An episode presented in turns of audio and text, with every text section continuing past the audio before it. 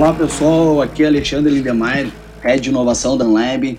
Sejam bem-vindos ao nosso primeiro episódio do podcast do Celeiro AgroHub. Estamos muito contentes por essa iniciativa que estamos trazendo para o agronegócio do Rio Grande do Sul. Está conosco aqui o Luiz Humberto Vilvoc, coordenador do Celeiro AgroHub e professor da PUC. Tudo bom, Vilvoc? Tudo bom, Alexandre? E o Guilherme Cudies, acho que é assim que se pronuncia, né, Guilherme? Head da Agitec na aceleradora Venture também. Bem-vindo aí, Guilherme. Olá pessoal, uma satisfação estar falando com vocês, agregar um pouquinho mais e falar um pouquinho do que está acontecendo no agro. Legal, para essa primeira série de seis episódios, na verdade, o nosso tema aí que abordaremos será sobre tecnologia, né? Mas hoje a ideia é a gente falar um pouco sobre o celeiro, sobre essa iniciativa.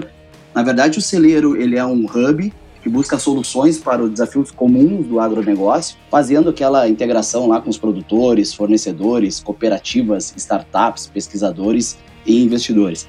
O Hub ele tem como propósito gerar essas oportunidades e conexões para diferentes atores do agronegócio, impulsionando e apoiando o crescimento do agro no Brasil. Bom, no dia 31 de maio nós fizemos o lançamento do Hub nas nossas redes através de uma live, né? E podemos contar aí com uma participação bem legal do público. E agora, já nessa primeira etapa aí, a gente já tem mais de 50 startups plugadas no, no nosso Hub né, muito por coordenação aí da aceleradora Venture e também do Tecnopuc, né, com as diversas iniciativas que o Hub já está se propondo a fazer. O Hub surgiu através aí de três parceiros, né, que é a Unlab, que nós trabalhamos na Unlab com inovação corporativa, juntamente com o Tecnopuc, que é um dos principais parques tecnológicos da América Latina, e junto conosco a aceleradora Venture, que é uma aceleradora que mobiliza de uma forma muito qualificada a rede de investidores, já inclusive tendo um fundo dedicado exclusivamente para o agronegócio. Já iniciando então o nosso podcast, eu já trago aí os nossos convidados, aí o Guilherme e o Vilvoc, para a gente falar um pouco do Celeiro AgroHub e o que, que é essa iniciativa, né? Então, Vilvoc, nosso coordenador aí do Celeiro AgroHub, professor da PUC e um dos agentes do ecossistema de inovação lá do Parque Tecnopuc, conta para nós sobre essa iniciativa aí, Vilvoc. Ótimo, Alexandre. Bom, é interessante uh, contar um pouco da história da evolução do próprio Tecnopuc. Né? O Tecnopuc nasce há praticamente quase 18 anos atrás, numa tentativa de aproximação maior da universidade com o mercado e com as empresas baseadas em conhecimento. Né? A universidade ela gera um capital humano diferenciado e a preocupação da época lá com o nosso reitor, o irmão Norberto Rausch, né, grande visionário, era que a gente pudesse estar vinculando melhor as nossas aulas e a nossa formação à realidade de mercado, aquela coisa que se dizia sempre, né, antes, né, ah, legal, mas a universidade é muito teórica, depois a gente tem dificuldade quando entra no mercado, aí tem aqueles programas de trainee, de treinamento, da realidade diferente da teoria e tal. A universidade percebeu isso lá no início dos anos 2000, né, e começou a trazer as empresas para o seu entorno para o seu site. E dali nasce o Tecnopuc, né? Estou aqui reduzindo uma história de 18 anos até o, o, período que nós estamos hoje. E o início dessas operações foram trazer grandes empresas de base tecnológica. Então nós tivemos aí HP, Dell, Microsoft, né? Entre outras empresas. Bom, o mundo vem evoluindo velozmente e nós percebemos que o mundo entra num paradigma que a gente chama de Open Innovation, que é a inovação aberta, né? Inovação aberta não é mais aquela que está, digamos assim, vinculada estritamente aos departamentos de P&D, de pesquisa e desenvolvimento, né? Aqueles cientistas malucos que ficam trancados num cantinho lá fazendo coisas secretas, né? O conhecimento hoje está disseminado no mundo inteiro. E as empresas se deram conta que elas não precisam aprisionar esses cientistas, elas podem colaborar com as suas iniciativas e trabalhar num modelo um sistema compartilhado, né? E dessa forma é que nasce essa ideia de ter pequenas empresas associadas a grandes empresas de tecnologia. Vou dar um exemplo bem claro aqui para o nosso público ouvinte, né? O caso das montadoras de carro, né? Antigamente as montadoras, inclusive até praticamente pneus elas faziam junto, né? Do vidro, bancos. Hoje o que é uma montadora? É uma montadora. Ela tem várias sistemistas, várias empresas focadas em determinados componentes E o papel de uma montadora é juntar esses componentes e transformar isso num automóvel, num ônibus, num caminhão. Pois bem, um parque tecnológico segue a mesma linha. Nós precisamos desenvolver iniciativas empreendedoras junto aos nossos jovens, egressos, cheios de energia e conhecimento, mas também dar oportunidade àquelas pessoas com muita experiência que gostariam de ousar e de adaptar o seu conhecimento técnico, teórico, no desenvolvimento de uma empresa. E aí nasce esse conceito de startup, né? uma empresa nascente, uma empresa recente, de base tecnológica. Quando a gente fala tecnológico, não é só TI, não é só informática. Nós temos tecnologias em várias áreas, inclusive tecnologias sociais. Nós estamos com um hub aí social às vésperas de lançamento. Por que o Agro Hub, né? Por que o nosso celeiro? Porque Agronegócio, e aí eu falo por experiência própria, sou engenheiro agrônomo de formação, o agronegócio é um negócio do nosso país, né? Então nós não poderíamos estar longe de usufruir dessa oportunidade do agronegócio, né, traduzindo esse segmento ou apresentando esse segmento para as diversas áreas do conhecimento, desde a área de TI, as áreas de biotecnologia, nanotecnologia, né, prestação de serviços, né, eu sou da escola de negócios, então marketing, finanças, tem uma série de serviços que a cadeia do agronegócio necessita e que vem crescendo e se desenvolvendo com muita rapidez nesses últimos cinco anos, para ser mais preciso aqui. E o Guilherme pode complementar esse jogo, porque o Guilherme é um dos atores financiadores desse processo e desses novos ecossistemas de inovação, onde nós temos grandes empresas que estão colaborando com pequenas empresas nascentes que ficam coabitando o mesmo espaço, o mesmo site de atuação e colaborando com isso e ganhando maior performance consequentemente. Perfeito, Vilvó aqui, nosso professor aqui também do Tecnopuc e da escola da PUC, a importância das iniciativas de inovação aberta, principalmente essa união dos stakeholders, e tão importante quanto essa união dos stakeholders é o tamanho das empresas, que a gente consiga ter essa diferenciação de players, né? Então, você pegou muito bem. E Guilherme, como é que você entrou nessa iniciativa? Eu sei que a Venture já tem uma série de outros fundos por segmento, né? E agora com essa iniciativa também no agro, Guilherme. Eu sou neto de produtor, filho de produtor, sou produtor rural também. Tenho fazenda inclusive lá no Piauí, então já nasci no agro, vivi muitos anos da minha vida na fazenda, no agro, e entrei para o mundo de investimentos em startups em 2014. Eu sou engenheiro de computação de formação, mas entrei em 2014 nesse mundo de investimentos em tecnologia, depois em startup. E aí foi aí que, digamos, juntei em 2019 esse conhecimento em investimento e atuação em startups com agronegócio e em 2019 a Venture abriu um grupo de investidores especificamente no agro, que foi o que comentou. Hoje temos outros grupos de investidores, mas esse do agro é principalmente em função do que o Vilvoc já falou, afinal o agro é o motor do Brasil. E até antes de tu comentar ali a parte de voltar para o celeiro, como a gente entrou nesse assunto, o mundo, muitos já sabem que até 2050 vai faltar alimento se a gente não aumentar a produtividade e aumentar o volume de alimento produzido. Então existe um gap do mercado e o Brasil é um dos protagonistas, digamos, nesse crescimento.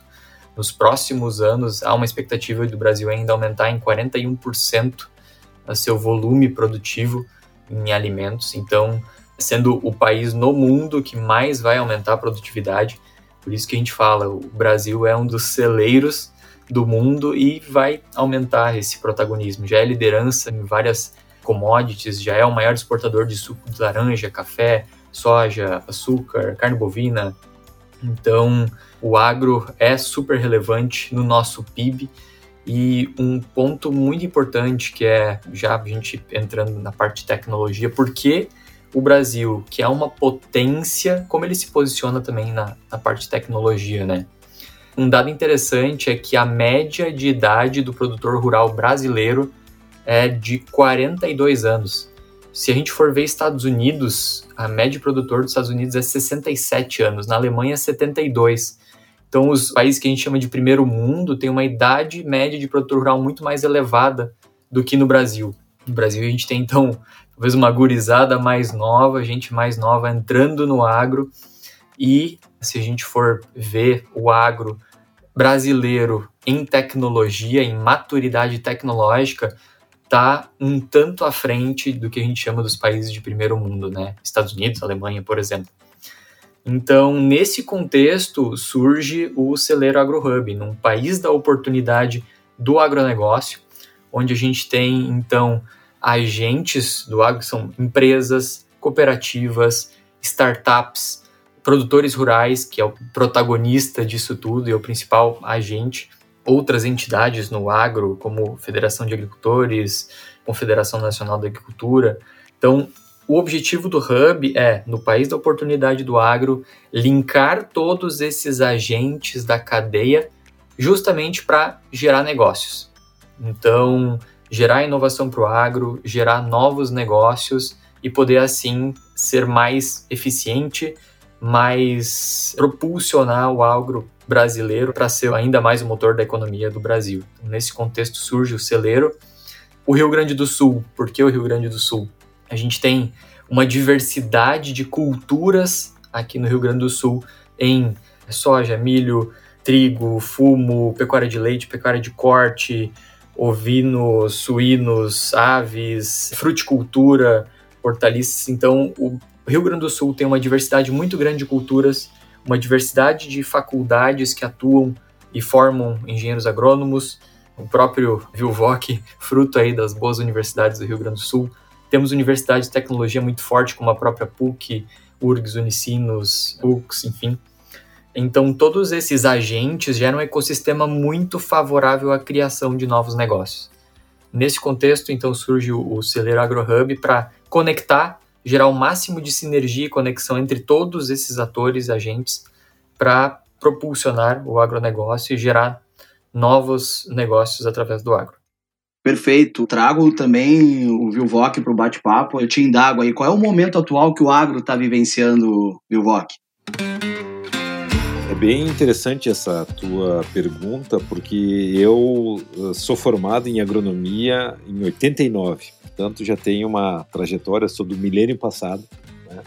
Tenho uma trajetória longa, fui consultor desta área há muito tempo e comecei minha carreira sendo analista de negócios, analista de mercados. Trabalhei no mercado de soja, milho, trigo, suínos, aves. Essa era a minha especialidade como construtor de tendências. Fiz meu mestrado em economia né, e depois doutorado em estratégias de empresas agroexportadoras, em parcerias estratégicas. Por que, que eu estou te dizendo isso? Porque o agronegócio sempre foi um negócio de alta expressão no Brasil e uma ameaça para grandes players produtores também. Quer dizer, os nossos principais concorrentes hoje, em termos de produção de alimentos do mesmo calibre que nós, né, só os Estados Unidos, né, e a União Europeia como um todo. Só que a produção da União Europeia é extremamente subsidiada, faz eles, na época das guerras, passarem fome. Portanto, eles se deram conta que tinham que se organizar e ter uma política agrícola comum, e isso é o termo técnico chamado PAC, que através de altos subsídios aos seus produtores livravam, ou melhor dizendo, proporcionavam ao seu povo uma produção de alimentos e uma agregação de valor bastante grande. Óbvio que quando o Brasil entra nesse cenário e cresce, por exemplo, com o advento da nossa conquista do Centro-Oeste, onde aí sim passamos a ser grandes players, né? Quando nós, o que, que significa conquista, né? Quem é da área da agronomia, a conquista do Centro-Oeste basicamente foi quando o homem dominou a prática e o cultivo de solos muito fortes em alumínio que é tóxico para a maioria dos vegetais que nós utilizamos para o nosso alimento.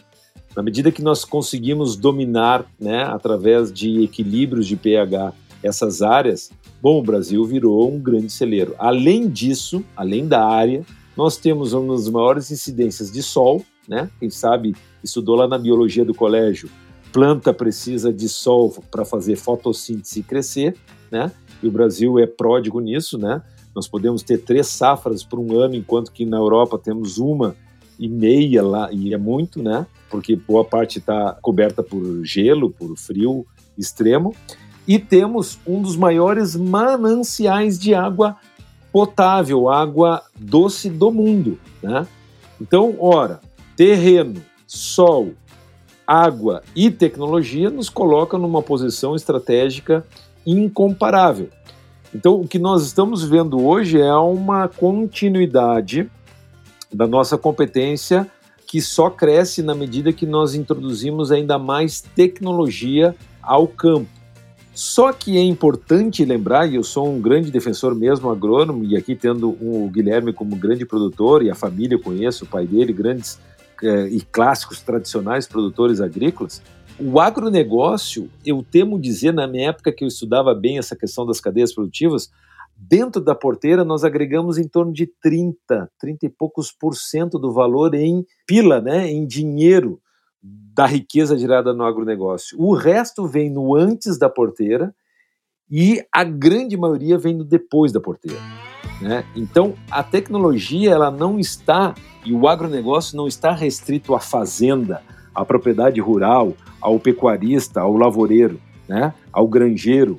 O agronegócio ele vai desde o produtor de semente, fertilizante, defensivos, implementos, toda a tecnologia que é necessária para extrair o melhor daquele meio ambiente, naquele solo, daquele território, e depois o produto colhido no campo tem que ser agregado valor, tem que ser descascado, conservado, moído, misturado, agregado outros componentes, onde eu pego lá um grão de soja e transformo aquilo num nugget de frango.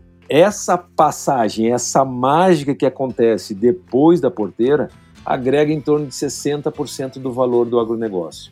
E essa é a parte que nós temos que desenvolver, ou seja, nós somos muito competitivos dentro da porteira e antes da porteira, temos grandes players na área de fertilizantes, grandes empresas de implementos agrícolas aqui, o Rio Grande do Sul é pródigo nisso, né?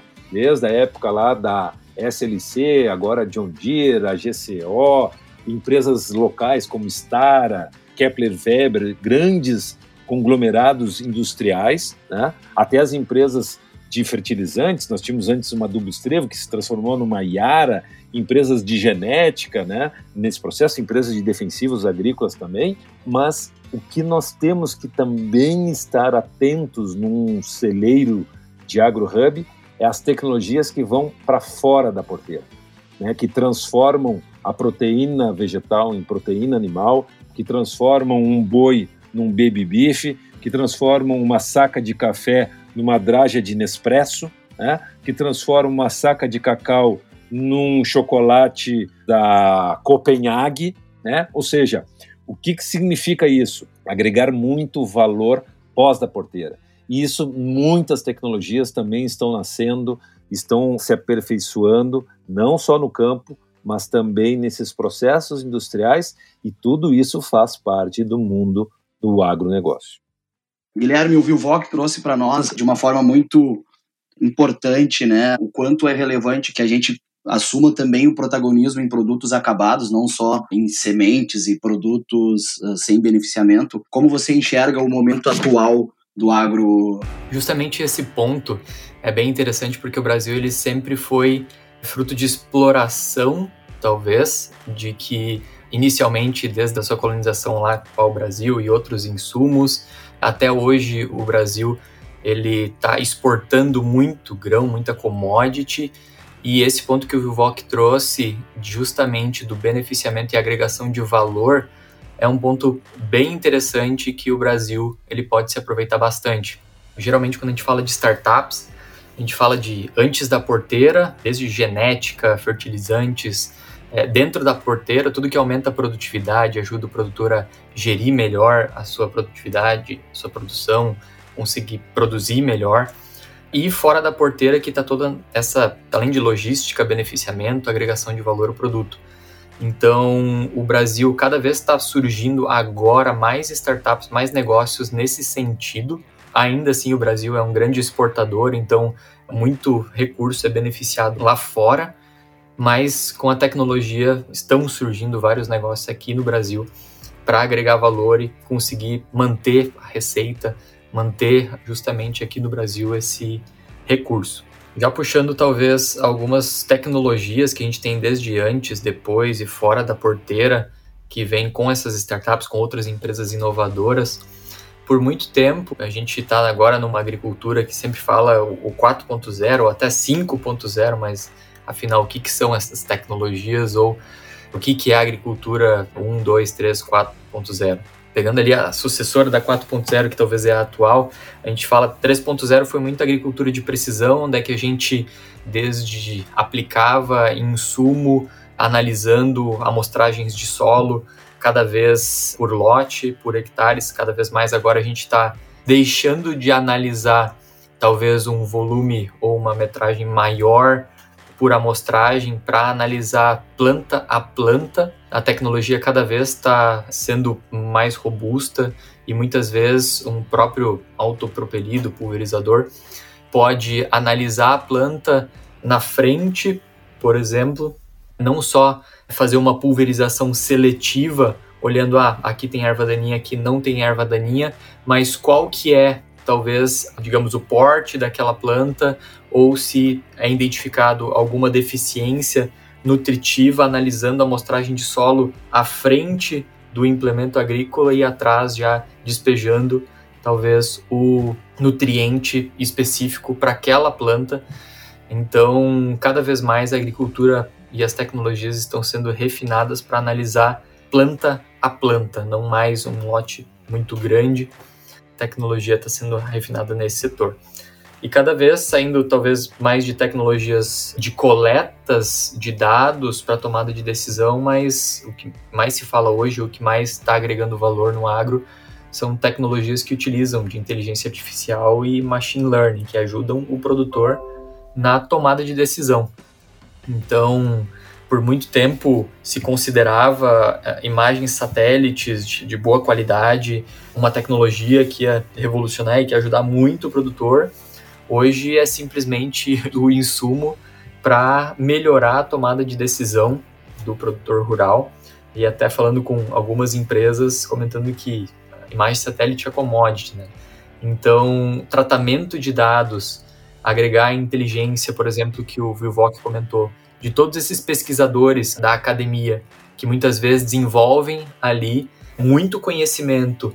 E esse conhecimento vai para um paper, ao invés disso pode ser agregado agora em algoritmos para ajudar o produtor cruzando com imagem satélite, cruzando com dados de produtividade, qual insumo vai ser aplicado, qual genética está sendo utilizada ali naquele caso específico para melhor tomada de decisão do produtor.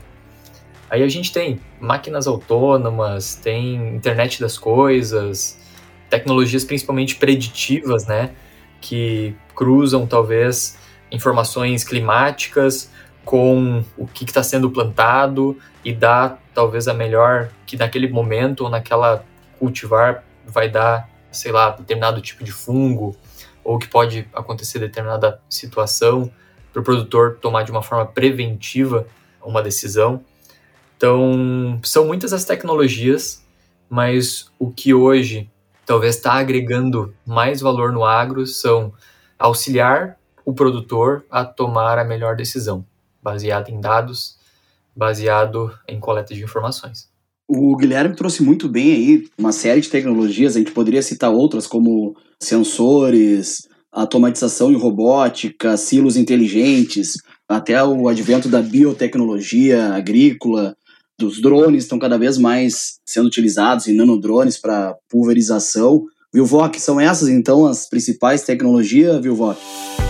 Sim, com certeza, né? E tem também as tecnologias voltadas para a gestão, né? E a integração desses dados. Quer dizer, uma das questões eu considero, e eu acho muito importante até como agrônomo, que até na nossa própria formação lá nos bancos escolares, o engenheiro agrônomo é um engenheiro que vai da climatologia à sociologia, à gestão, à entomologia, à reprodução animal, ou seja, nós temos uma visão muito eclética. Por quê? Porque o mundo do agronegócio, o mundo do campo, ele é muito complexo, são muitas variáveis intervenientes. Então é muito difícil de você fazer isso que o Guilherme comentou, a gestão de todas essas variáveis para prever e para tomada de decisão a mais adequada. Uma das que eu me especializei quando eu fui pegar um segmento é a área da economia, né? Ou seja, você pode estar tá ganhando 10% de produtividade e perder 20% em ter vendido a sua safra ou a sua saca num período a futuro ruim, porque você não avaliou as tendências de pressões de demanda que o mercado mundial tem. Vamos lá, a própria pandemia é um problema de agronegócio, né? Porque ela nasce da necessidade de consumir um animal exótico que não deveria ter sido consumido, que deveria ter ficado lá na floresta, enquanto nós temos proteína animal produzida de uma forma adequada em melhores territórios, né? Então vejam o quanto que nós impactamos a sobrevivência da humanidade. Né? Não é só uma questão de fome, hoje é uma questão sanitária, porque à medida que a gente não tem esse controle de qualidade ou a gente se alimenta de qualquer coisa, nós estamos colhendo essa falta de planejamento e de abastecimento da população. Portanto, uma das questões muito importantes hoje é essa gestão do seu negócio do ponto de vista de qual momento melhor vender, qual é o impacto do câmbio, qual é o impacto dos juros, da disponibilidade de recursos, das barreiras não tarifárias, né, das barreiras sanitárias. tudo isso precisamos ter à disposição do produtor no momento da sua venda. Agregado a isso, toda a parte de controle, rastreabilidade, que a gente chama de segurança do alimento. Em vez de ser a segurança alimentar, é a segurança do alimento. Segurança alimentar é ninguém passar fome. A segurança do alimento é o alimento correto e saudável para a pessoa. A pessoa pode se alimentar, não passar fome, mas comer alguma coisa que não deve ser comida, como junk food, né? Alguma coisa que não é adequada do ponto de vista nutricional. Todo este volume de informações de rastreabilidade, da onde vem o meu queijo, o meu leite, o meu bife, o meu café, o meu pão, né? para uma linguagem popular, hoje isso tudo pode ser mapeado e pode ser traçado rotas melhores, então toda a parte de mobilidade, de logística, otimização de logística, o Brasil é um país continental, quer dizer, eu tenho uma lavoura lá no Cerrado Brasileiro, lá em Campo Grande, eu levo essa minha safra até o porto de Paranaguá, de Santos ou lá em cima usando o Rio Madeira, né? quais variáveis estão implicadas nesse processo. Então é um mundo a ser explorado. Nós já temos muita coisa, mas tem uma enormidade de oportunidades que estão aí para serem usufruídas. E o grande desafio, e aí eu sintetizo aí a minha fala, o grande desafio é levar essas oportunidades para o homem urbano, para o estudante de engenharia de automação, para o estudante de computação para trabalhar machine learning, para o estudante de biologia para trabalhar numa melhor agregação de valor genético, para o estudante de física ou de química para trabalhar nanotecnologia e nanocompósitos que vão melhorar a performance de um determinado produto. Nós podemos e devemos agregar a interdisciplinariedade, né? Ou seja, existem possibilidades de acesso ao mercado do agro para quase todas as profissões, né? O administrador, o economista, o contador, o advogado podem e devem usufruir desta riqueza, né? Que nós ganhamos aí do papai do céu, como eu digo, né? Porque nascemos num país que é uma potência na produção e no abastecimento. Hoje, não sei se o Guilherme comentou isso anteriormente, mas hoje, somente hoje, a produção do Brasil dá conta da alimentação de 800 milhões de pessoas. O Brasil, considerando que o Brasil tem 210, nós estamos abastecendo quatro populações do tamanho do Brasil.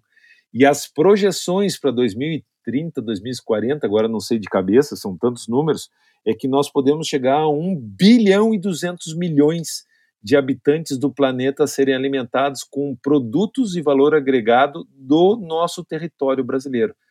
Vejam que mina de ouro nós temos na nossa mão. Perfeito, perfeito, Vilvoc. É um tema, não só a tecnologia, como o próprio agro, né? O agro está na crista da onda aqui no nosso Brasil, né? E o Hub Celeiro vem com muita propriedade aí assumir esse desafio de contribuir não só para as grandes empresas, mas como os produtores e todos os outros stakeholders da cadeia. Então, estamos chegando ao fim desse primeiro episódio, né, um tema super importante que nós tratamos e super amplo aí, daria mais algumas horas de discussão, mas nós trataremos aí nos próximos episódios sobre as principais tecnologias aí dando continuidade nessa série aí de podcasts. As informações que vocês desejam obter estão na descrição desse podcast e também no nosso site www.hubceleiro.com.br. Então, Vilvoc, quero te agradecer, muito obrigado aí por estar conosco nesse primeiro episódio do Celeiro AgroHub Podcast. Eu que agradeço, Alexandre, essa oportunidade. Vocês estão aqui conosco aí à disposição para fazer contato, para apresentar os seus projetos, para apresentar as suas propostas de trabalho, para inclusive melhorar as suas propostas de negócio. Nós temos toda uma área de educação e de aperfeiçoamento dos seus modelos de negócio Lembrando sempre que o celeiro que se diferencia de outros hubs é que o celeiro hub ele está dentro de uma das maiores universidades e uma das maiores ecossistemas de inovação do país, que é o Tecnopuc, né? E vocês têm acesso a todo esse manancial de conhecimento, talentos, professores, pesquisadores que têm o maior interesse em incentivar e agregar valor a esse negócio que é o negócio do nosso país, né? para que a gente possa ter cada vez mais soberania e para que a gente possa ter prosperidade para toda a nossa população. Então, muito obrigado pela oportunidade, ficamos sempre à disposição de vocês e nos próximos programas, com certeza, para alongar e para especificar melhor cada uma dessas linhas iniciais que esse start aqui foi dado em parceria com esse grande colega e parceiro do Hub, que é o Guilherme. Perfeito. Já me despeço também do Guilherme, lembrando que no nosso site hubceleiro.com.br barra startups, você pode participar ali inscrevendo a sua startup, né? Tem dois tipos de modalidade, depois o Guilherme pode até explicar um, um, pouco melhor, mas quem quiser obter mais informações, basta entrar no nosso site, porque o Guilherme, uma das atribuições da aceleradora Venture são essas conexões com as startups. Então, muito obrigado, Guilherme, pela participação e voltaremos aí a conversar eu que agradeço, Alexandre, pela oportunidade. E se você, startup, então, que está escutando e quiser se conectar ao Hub ou quiser buscar uma aceleração dos seus negócios também, como o Alexandre comentou, hubceleiro.com.br startups, lá tem mais informações. E fico à disposição para ajudar com conexões de todos esses agentes da cadeia, sejam produtores rurais, empresas, cooperativas, e ajudar essas startups a crescer. Um abraço a todos e nos vemos no próximo episódio do Celeiro Agro Hub Podcast.